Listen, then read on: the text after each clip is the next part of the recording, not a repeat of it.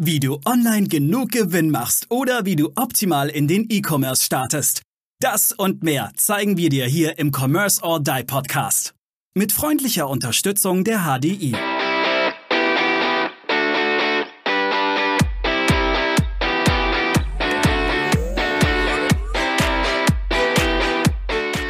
Hallo, heute mit Folge 2 unseres Commerce or Die Video Podcasts, nenne ich es jetzt einfach mal.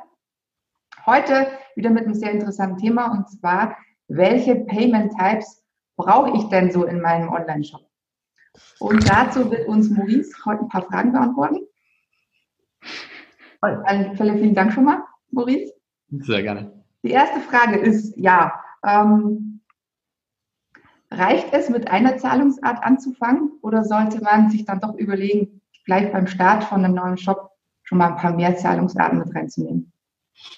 Ja, also eine Zahlungsart reicht auf gar keinen Fall. Also der Markt teilt sich einfach so auf vier, fünf äh, verschiedene Zahlungsarten auf.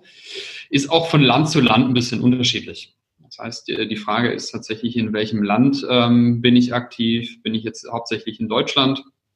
Dann brauche ich auf jeden Fall einen Kauf auf Rechnung im äh, B2C-Bereich. Also auch da haben wir wieder eine Differenzierung. Habe ich jetzt B2B, habe ich B2C. Aber im B2C-Bereich brauche ich ähm, Kauf auf Rechnung. Ähm, Im B2C-Bereich brauche ich auf jeden Fall eine Kreditkarte, ein PayPal, ähm, eine Sofortüberweisung, vielleicht noch ein GiroPay. Und ähm, Vorkasse ist äh, immer so ein, ähm, eine Geschmackssache. Also es ist natürlich auch eine Frage des Aufwands, die im Hintergrund dann betrieben werden muss. Ja. Jetzt hast du ja schon so ein bisschen die Zahlungsarten, die in Deutschland sehr gängig sind, aufgezählt. Es ist natürlich so, dass viele Online-Händler ja europaweit oder vielleicht sogar weltweit verkaufen. Wie sieht es denn da mit den Zahlungsarten aus? Soll man sich da wirklich an, an die einzelnen Länder anpassen? Oder ist es besser, wenn man sagt, okay, man sucht sich die häufigsten raus und, und nimmt dann diese? Nein, also ich muss tatsächlich, mm, wenn ich so Fokusmärkte habe, dann muss ich tatsächlich die Zahlarten nehmen, die äh, in diesem Land aktiv sind. Also wenn ich in einem Holland verkaufen möchte, brauche ich zwingend ein Ideal. Wenn ich in Amerika verkaufen möchte, brauche ich zwingend Kreditkarte, brauche ich zwingend PayPal. Ähm, Kauf auf Rechnung spielt zum Beispiel nur in Deutschland eine Rolle, da eine sehr, sehr große Rolle ähm, sonst aber nur in Österreich. Also ich muss mir wirklich mich mit dem Zielland auseinandersetzen und dann sagen, ja, was möchte ich? Und alles so in Europa und außerhalb äh, ist eigentlich im Prinzip eher so die, die Wallets mittlerweile, also Amazon Pay, äh, Google Pay, das ist sehr stark im Kommen, hat aber im deutschen Markt eigentlich noch überhaupt gar keine Bedeutung. Mhm. Kleine Frage, wenn wir jetzt im deutschen Markt bleiben, und ich äh, denke mir einfach, nö, ich möchte jetzt einfach nur auf Rechnung anbieten und Kreditkarte und ignoriere jetzt einfach mal PayPal. Mhm. Was glaubst du eigentlich aus deiner Erfahrung, was mir denn dann flöten geht und wie wichtig ist es eigentlich, ähm, das zu beachten, selbst wenn ich eine Zahlungsart mit reinnehme, die mich vielleicht sogar noch mehr Gebühren kostet als andere?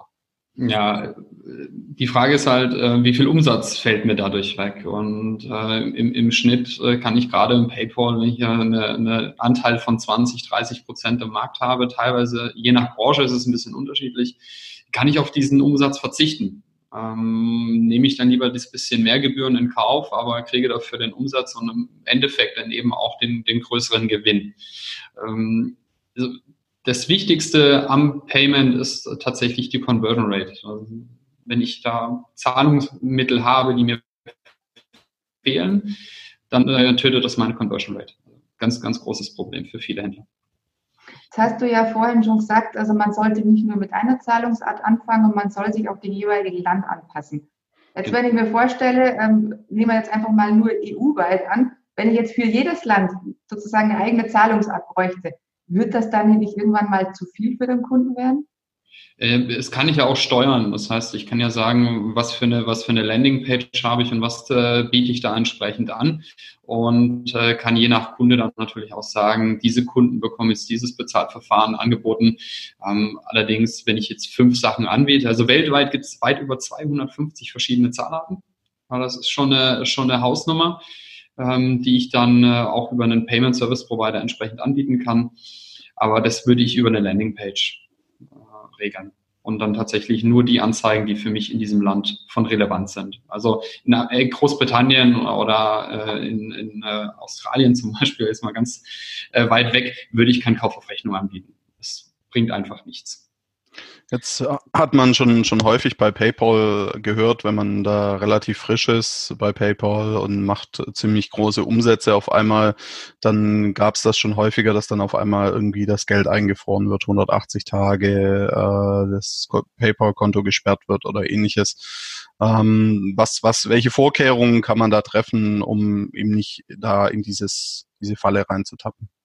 Also ich würde grundsätzlich, sollte das ähm, die Konten auch bei PayPal, würde ich ähm, mindestens einmal die Woche leer räumen. Also ich würde da jetzt kein großes Geld stehen lassen, sondern dann, wenn ich eine eigene Buchhaltung oder eine externe Buchhaltung habe dafür, würde ich gucken, dass einmal die Woche das Geld abgeräumt wird. Es muss immer ein bisschen Geld draufstehen bleiben ähm, für das Thema Retouren.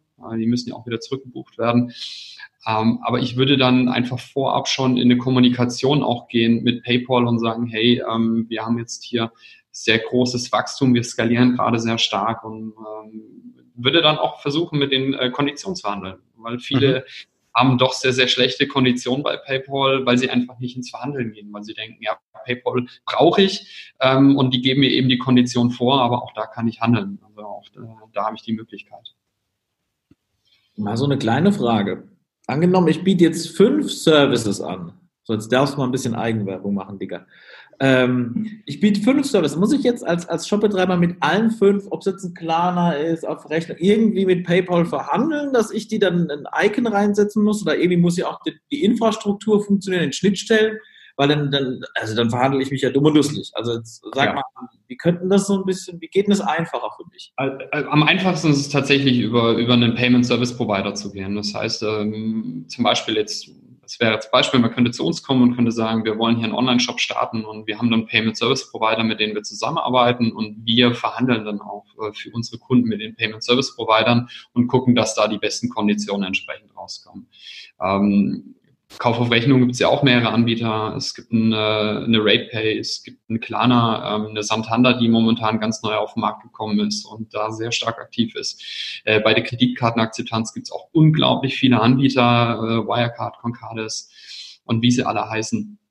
Auch da kann ich dementsprechend verhandeln. Und das macht einfach Sinn, über einen Konzentrator zu gehen und äh, das nicht selber zu machen, weil ich als Händler habe in der Regel gar nicht den Hebel, ähm, wie jetzt ein Konzentrator den Hebel auf diese verschiedenen Anbieter hat, der das für mich äh, regelt. Genau. Aber es kostet wahrscheinlich Geld, oder?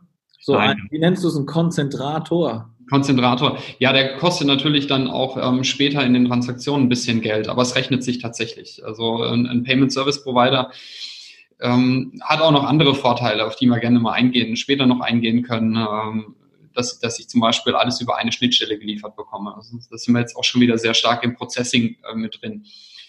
Wenn ich es natürlich alles äh, einzeln anbinde, kommt mich das unter Umständen äh, kurzfristig günstiger, aber gerade wenn ich skaliere, wird es für mich doch recht teuer und sehr aufwendig, weil auch meine Prozesse dann im Hintergrund sehr explodieren auf einmal.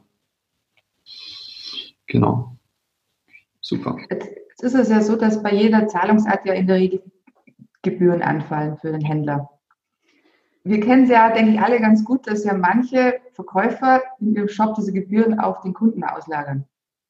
Wie siehst du denn das und vor allem, wie, wie ist, denn das von der rechtlichen Seite? Darf man das überhaupt? Nein, es ist ähm, schon lange untersagt im Prinzip, äh, wenn ich jetzt ein gewisses Verfahren anbiete, dass ich das um, äh, umschlage. Da gab es damals gerade mit der Deutschen Bahn, äh, wenn ich Kreditkarte äh, benutzt habe, da musste ich Zusatzgebühren ähm, zahlen. Auch die MSC hatte da, glaube ich, mal was vor, vor Jahren.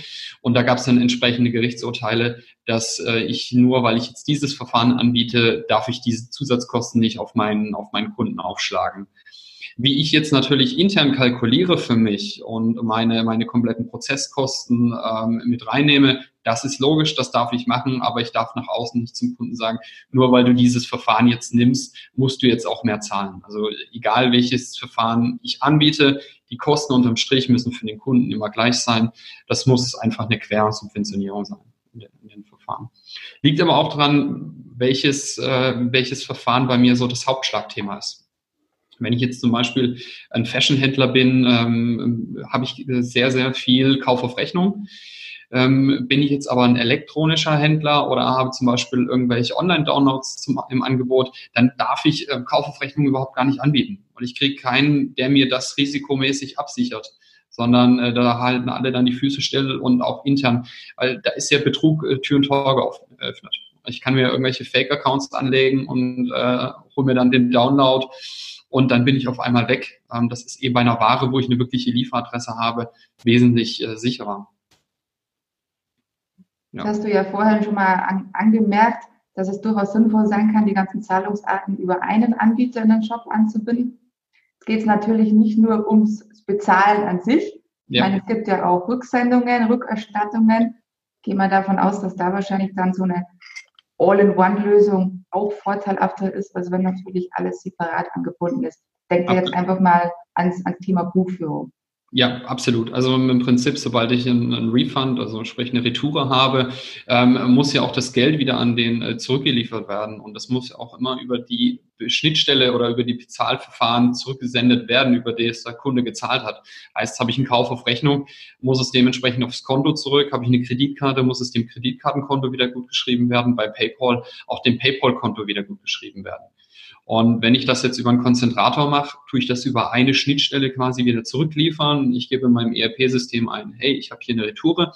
Und dann klicke ich auf Abschuss und der Payment Service Provider tut dann über das entsprechende Bezahlmittel, das der Kunde gewählt hat, auch wieder das Geld zurücküberweisen. Das heißt, der Kunde hat sein Geld da wieder, ähm, wo er es auch losgeschickt hat. Und ich muss nicht unter Umständen mir noch irgendeine Kontonummer organisieren, was ja auch noch ein Thema sein könnte kriege die, das Geld per Kreditkarte und jetzt muss ich beim Kunden nachfragen, ja, wie ist denn deine Kontonummer? Der Kunde sagt, ja, ich habe doch per Kreditkarte gezahlt. Entlaste mir bitte meine Kreditkarte wieder. Genau. Ja, bei so Einzellösungen kann es natürlich auch ein Problem sein. In dem Fall hatte ich nämlich jetzt gerade, der Kunde gibt in seiner Bestellung eine falsche E-Mail-Adresse an. Im, Im Shop ist das leicht zu korrigieren, aber beim Zahlungsanbieter, ansonsten müsste man ja sozusagen bei jedem bei dem es mal passiert, anrufen, bräuchten wir ja bei jedem einen direkten Ansprechpartner. Ja, genau. Und sagen, äh, bitte korrigier mir das. Und so bei einer Einzellösung, denke ich, wie, wie es auch bei euch ist, man hat einen direkten Ansprechpartner oder mit dem man dann alles verhandeln kann. Genau, richtig. Ja. Und äh, eben die ja, Buchhaltung läuft rund. Ja, das ist, das ist ja eh, eh, eh auch noch so ein ganz wichtiges Thema. Die Buchhaltung wird eben oft im E-Commerce komplett vernachlässigt, aber irgendeiner muss ja die offenen Posten im Hintergrund dann auch wieder aus, äh, ausgleichen miteinander gerade beim Kauf auf Rechnung. Ähm, beste Beispiel, der Kunde überweist und gibt einen völlig falschen Verwendungszweck an. Ja, also das ist eben genau diese Thematiken, die ich da beachten muss, auch beim, bei den Payments. Du hast jetzt gerade nochmal einen guten Punkt angesprochen. Buchführung hatten wir ja schon. Buchführung kann man ja aus dem Shopsystem selbst rausmachen, indem man einfach seine Rechnungen downloadet oder eben über, über den Zahlungsanbieter. Was würdest du da äh, jemandem empfehlen, der jetzt wirklich mal erst mit einem Shop anfängt? Es, äh, es, ist halt immer die Frage, wie schnell möchte ich hochskalieren. Es ist für mich immer so mit eins der wichtigsten Themen. Was ist mein Ziel? Was möchte ich, wo möchte ich in einem Jahr sein? Ähm, wenn ich, wenn ich sage, ich möchte das eigentlich so ein bisschen hobbymäßig betreiben, dann sollte ich das auch selber machen. Das heißt, dann, dann reicht es für mich eigentlich, wenn ich über den Shop arbeite, wenn ich da die, die Rechnung aus dem Shop rausschicke, wenn ich meine Buchhaltung da selber mache und meine ich sage jetzt einfach mal meine fünf bis zehn Posten in der Woche selber ausgleiche. Das Problem wird aber, wenn ich jetzt dementsprechend äh, fünf bis zehntausend Bestellungen im Monat habe ähm, und Kauf auf Rechnung habe oder eben Vorkasse vielleicht sogar habe, dann wird das schon sehr komplex, weil dann muss ich tatsächlich ja auch hergehen, muss sagen, ich habe jetzt einen Geldeingang, ich muss jetzt äh, den Artikel kann ich jetzt erst verschicken. Also das wird vom Prozess her dann schon sehr, sehr, sehr kompliziert, wenn ich eben ein kleiner Händler bin. Genau. Mal so eine Frage, Maurice. Ähm, wenn ich jetzt als, als typisches, ich sag mal B2B-Unternehmen, habe ich meine Key-Accounts und verkaufe praktisch an meine bestehenden Kunden. Und jetzt auf einmal will ich das Ganze digital basierend machen. Wie ändern sich dann meine Abläufe und brauche ich dann wirklich, brauche ich dann einen Payment Service Provider oder kann ich das über meine Buchhaltung machen? Da gibt es ja bestimmt Unterschiede, an die ich unbedingt denken muss bei sowas. Ja, äh, absolut. Also im, im Prinzip ist es grundsätzlich immer besser, ab einer gewissen Größe das auszulagern. Ähm, dann wird einfach für dich als Unternehmer ein schönes äh, Nebenbuch geführt, also ein klassisches Nebenbuch geführt und du bekommst für deine Buchhaltung einmal in der Woche, einmal im Monat eine so eine Seitenliste. Äh, das kannst du dann einfach bei dir einführen, äh, die, die ganzen Steuersätze. Das ist, ähm, geht ja noch viel weiter. Ich, ich habe ja auch das Thema Steuern ähm, wo ich dann auf die entsprechenden Konten, äh, Erlöskonten wieder buchen muss. Also äh, da fängt es dann schon an, wenn ich niemanden habe, der sich dann hauptsächlich um dieses Thema kümmert. Äh, bin ich personell auch aufgestellt für die Skalierung? Kann ich das überhaupt äh, bewerkstelligen oder werde ich auf einmal über, überrannt und habe gar nicht die Erfahrung damit ähm, in, in der Buchhaltung, wie muss ich jetzt diese Themen buchen? Wie kommen zum Beispiel ein Payment Service Provider schickt mir irgendwelche Recon-Files ähm, was ist jetzt eine Reconciliation-File? Ähm, Habe ich dieses Know-how im Haus oder werde ich jetzt da wirklich völlig überrannt? Das sollte man natürlich äh, in einer großen Skalierung muss man das auf jeden Fall einen Fachmann machen lassen, auslagern oder wirklich auch jemanden einstellen, der es hauptsächlich macht. Genau. Ja, also vielen Dank, Maurice. Also das war jetzt wirklich ein sehr guter Einblick Blick über die Zahlungsarten. Vielleicht kannst du das Ganze nochmal in so drei, vier Sätzen zusammenfassen für unsere Zuhörer. Ja, sehr was, gerne. Also, was, was, was ist wichtig? Worauf sollte man achten, wenn man seine Zahlungsarten auswählt? Ja, also bei, bei der Auswahl der Zahlungsarten Fokussierung auf das Land. Welches äh, Land hat welche Priorisierung als Zahlungsart? Das ist für mit das Wichtigste. Habe ich ein fehlen mir Zahlarten, ist es ein Conversion Killer. Das heißt, meine, meine Bestellabbrüche ähm, steigen in die Höhe und die Kunden sind dann auch weg. Das ist mit eines der größten Probleme. Der Kunde wird auch nicht nochmal wiederkommen, wenn es zu einem Bestellabbruch kam. Und äh, ich sollte prüfen, kann ich das Ganze ähm, selber machen oder ist es nicht sinnvoller, über einen Payment Service Provider zu gehen? Das können wir gerne nochmal in einer eigenen Folge besprechen, was es da alles für Möglichkeiten gibt. Und dann sollte ich natürlich auch ähm, das Ganze prüfen, muss ich die Buchhaltung intern oder extern machen. Genau. Vielen Dank, Maurice, und natürlich auch danke an Aaron und Daniel. Ähm, wir sehen uns dann oder hören uns dann in den nächsten Tagen mit der nächsten Folge. Und vielen Dank fürs Zuhören, Zuschauen. Bis demnächst und abonniert natürlich unsere Seite, unsere Podcast. Wir würden uns sehr freuen. Bis zum nächsten Mal. Tschüss. Ciao. Tschüss. Wir danken unserer Station Voice Abi Schreert. Bis zum nächsten Commerce or Die Online Podcast.